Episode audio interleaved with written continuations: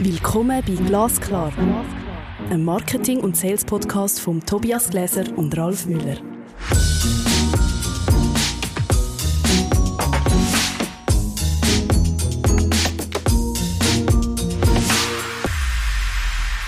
Ralf, da haben wir etwas versprochen. Wunderwaffen-Story, Kraft vom Geschichten erzählen. Über was reden wir heute?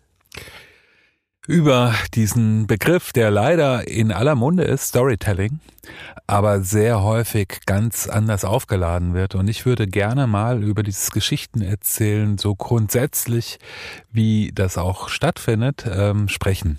Was ist denn eine Story? Oder wie, wie muss ich mir vorstellen, Geschichten im unternehmerischen Kontext oder im Marketing- und Verkaufskontext, was, was bedeutet das? Also, nach meiner Auffassung sind Geschichten erstmal Handlungszusammenhänge.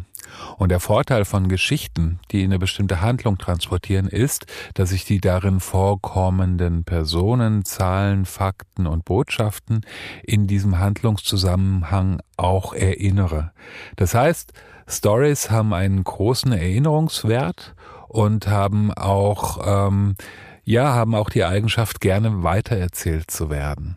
Also es geht eigentlich darum, äh, mit Hilfe von Bildern irgendeine Komplexität darzustellen oder in äh, Verbindung zu setzen, dass man sich etwas besser kann merken oder verstehen. Kann man das so sagen? Genau so funktioniert das. Und wenn man genau hinschaut, kennt das auch jeder von uns. Du, du redest schon von Lebensgeschichten. Oder, oder was ist deiner Meinung nach Lebensgeschichte? Oder was ist der Zusammenhang von Stories und Leb Lebensgeschichten? Naja, die eigene Geschichte ist letztendlich auch eine Erzählung und eine Erzählung, die ich weiterschreibe. Ja, und ich kann mir für meine eigene Geschichte Vorbilder aus anderen Geschichten nehmen, aber im Wesentlichen bin ich, das ist wahrscheinlich die Geschichte, die jeder Mensch ziemlich gut kennt die eigene Geschichte, die er Wort fortschreibt. Also eigentlich Geschichten sind unsere Grundlage oder ein Bestandteil von unserer Existenz und darum sollte es ja umso naheliegender sein, dass Unternehmen die Wunderwaffen-Stories auch verwenden.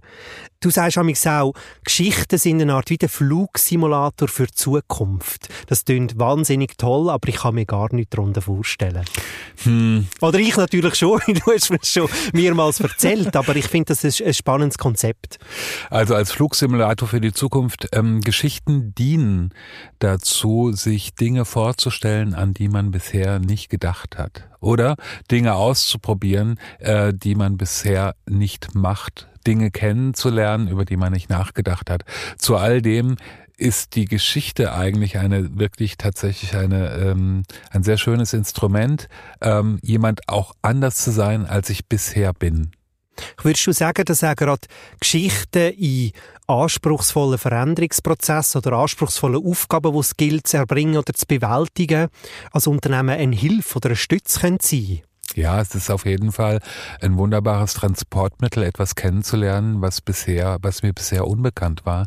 All das, also ich lerne die Dinge in Geschichten kennen und ich kann auch Geschichten erzählen oder weitergeben, um Menschen neue Aspekte, einen neuen Horizont von etwas weiterzugeben. Also Geschichten machen ähm, Produkt oder Unternehmen anschlussfähig und es geht ja äh, Unternehmen, bei Unternehmen darum, möglichst Distanz zwischen Unternehmen und Kund, Kundin zu verringern. Also, und Geschichten können eine Art wie ein Bruck sein oder ein, wie können wir das sagen, ein Faktor, der Nähe schaffen. Wahrscheinlich spielen Geschichten auch im Verkauf eine wichtige Rolle. Oder kann Geschichten Geschichten gezielt auch in einem Verkaufsprozess oder in einem Verkaufsgespräch einsetzen? Wie gehe ich an so etwas an, wenn ich ein, ein Sales-Rap bin? Geschichten sind eine sehr selbstverständliche Art und Weise, Dinge zu erzählen ja. Und als Sales Rep äh, habe ich, jeder hat seine eigene Methode meiner Ansicht nach, Geschichten zu erzählen. Ein guter Verkäufer hat eine ganz klare Dramaturgie hinter diesem Gespräch, die ähm, von Punkten, die aufeinander aufbauen. Und das ist im Prinzip die, eine Erzählung, die er in gewisser Weise immer wieder erzählt, die sich wiederholt. Und wenn er sehr gut ist, dann werden die Aspekte und Fragen des Kunden in diese Geschichte eingeflochten. Also wahrscheinlich würdest du oder würde mir in einem Sales Rep, äh, in einem Verkäufer, Verkäuferin empfehlen, aber auch einem Marketer, mal mit einer Geschichte anzufangen und sie dann nach mehrmaligem Erzählen laufend eigentlich zu optimieren. Also ich habe jedes Mal, wenn ich eine Geschichte erzähle, komme ich auch direkt oder indirekt das Feedback von meinem Zuhörer oder meiner Zuhörerin über und entsprechend kann ich auch eine Geschichte ähm, weiterentwickeln, ausgestalten, vielleicht noch ein bisschen dramatischer ausschmücken etc. und schauen, was funktioniert am besten. Ja. Also wir könnten sagen, dass Stories einen kollektiven Effekt haben, oder? Ja, und der ist tatsächlich messbar. Zur Veranschaulichung ist ein Bild sehr hilfreich. Und zwar, wenn man Metronomen auf einen Tisch stellt, also das sind diese Dinger, mit denen man Klavier spielt, die um den Takt zu halten. Wenn man also unterschiedliche Metronomen auf einen Tisch stellt, die unterschiedlich getaktet sind, die Metronomen aber auf einer beweglichen Unterfläche, auf einer beweglichen Basis stehen, gleicht sich der Takt der Metronomen langsam aneinander an, bis sie im Gleichklang sind. Und dieses Bild gibt eigentlich exakt wieder, was das menschliche Gehirn macht, wenn es eine Geschichte hört. Das Experiment ging dann so, dass ähm, Leute in Kernspintomographen lagen und ihre Gehirnaktivität wurde gemessen, währenddem eine Geschichte erzählt wurde. Und die anfänglich sehr unterschiedlichen Gehirnaktivitäten der Menschen haben sich immer weiter aneinander angeglichen, bis sie praktisch fast identisch waren. Und das Ganze passiert durch die Geschichte, die erzählt wurde total spannend, oder? Wie Geschichten eigentlich Zusammengehörigkeit fördern, aber auch Identitätsstiften in dem Sinn sind. Ja, also der Mensch hat die Fähigkeit, sich voll zu versenken in so einer Geschichte und tatsächlich auch äh, folgen alle Gehirnaktivitäten.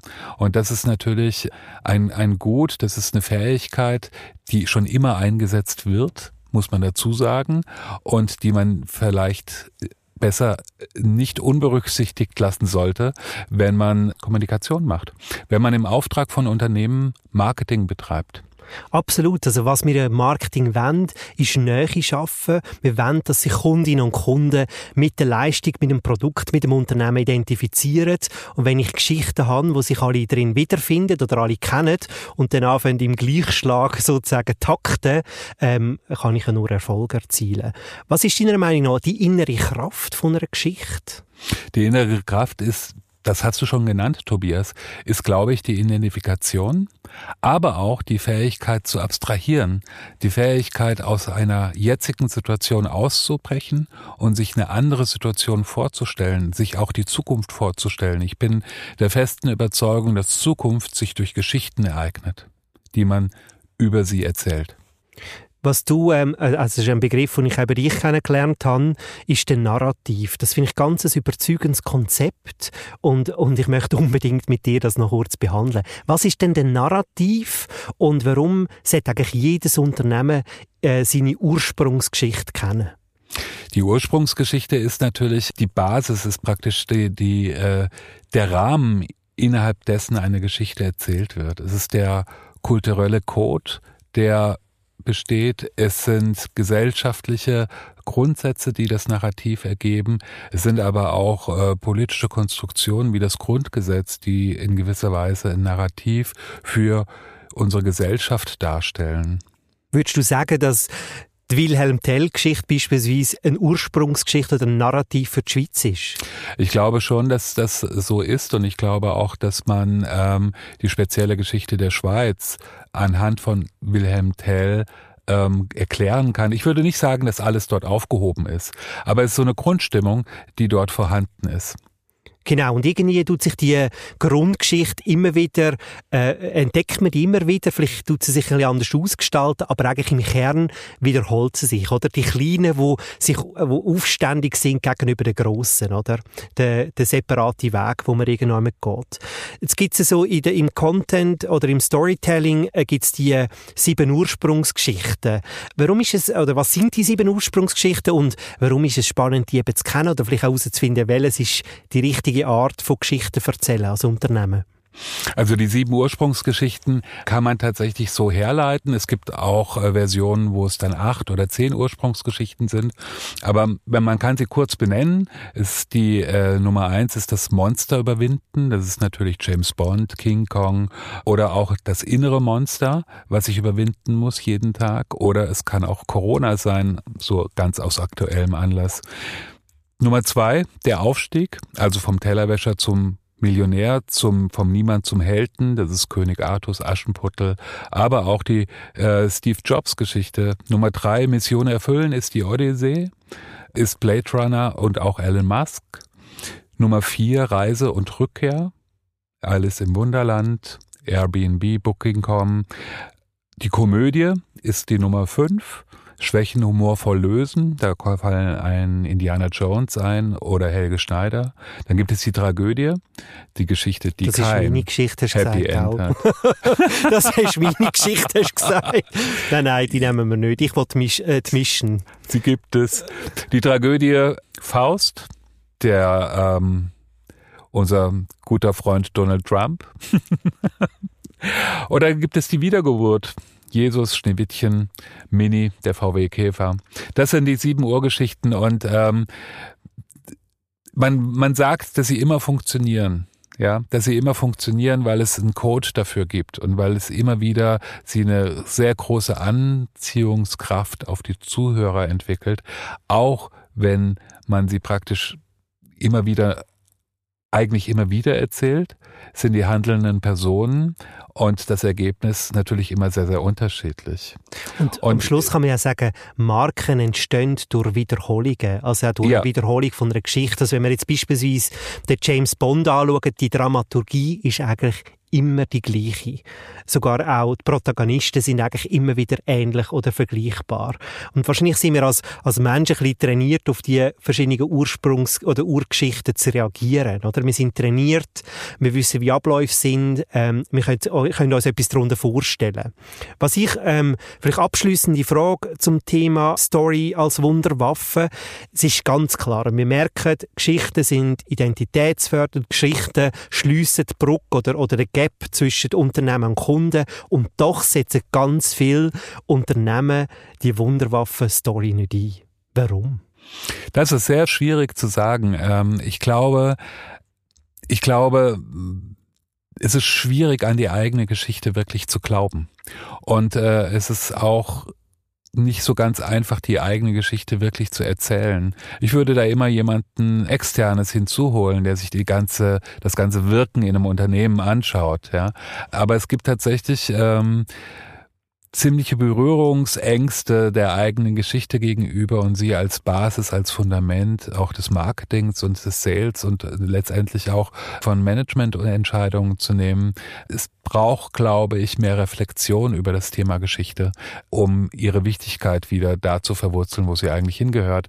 Allerdings sind wir da auf einem guten Weg mit dem Content Marketing meiner Ansicht nach und ähm, ich würde das jetzt ähm, sagen, dass es ein herausragendes Angebot ist, Unternehmen zu veranlassen, ihre Geschichte zu erzählen, ihre Geschichte überhaupt erstmal zu definieren. Was ich am Ende noch sagen wollte, es gibt noch eine sehr schöne Anwendungsgeschichte. Und zwar äh, hieß sie mal, oder eine Anwendungsgeschichte, die hieß Significant Objects. Das wollte ich noch erwähnen, weil das vereinfacht die ganze Geschichte. Es ist ein Experiment gewesen, wo zwei Personen im Wert von, soweit ich weiß, 100 Euro auf Flohmärkten Gegenstände gekauft haben, beliebige Gegenstände und äh, Literaten oder Leute, die schreiben, beauftragt haben, über diese Gegenstände eine Geschichte zu schreiben, eine erfundene Geschichte. Und diese Gegenstände, diese Gegenstände vom Flohmarkt wurden dann auf eBay eingestellt und in der Produktbeschreibung gab es dann die Geschichten zu lesen und den Mehrwert, den man alleine über die Geschichten hinter diesen Produkten, hinter diesen Objekten entstanden ist, lag, soweit ich weiß, bei 3000 Euro. Also das heißt, es macht wirklich Sinn, Geschichten zu erzählen. Das nächste Mal kommen wir schon zu der Episode 11, der Schnapszahl. Und da haben wir gefunden, da machen wir alles anders hier bei Glasklar, Marketing- und Sales-Podcast. Wir haben nämlich einen Gast, Nicola Neth, Rechtsanwältin, und wir diskutieren mit ihr Marketing im Recht, was man darf und was man eben nicht darf. Sehr spannende Geschichte und für jeden absolut wissens- und hörenswert. Ich freue mich drauf. Und ich mich erst. Das ist Glasklar. Ein Marketing- und Sales-Podcast von Tobias Gläser und Ralf Müller.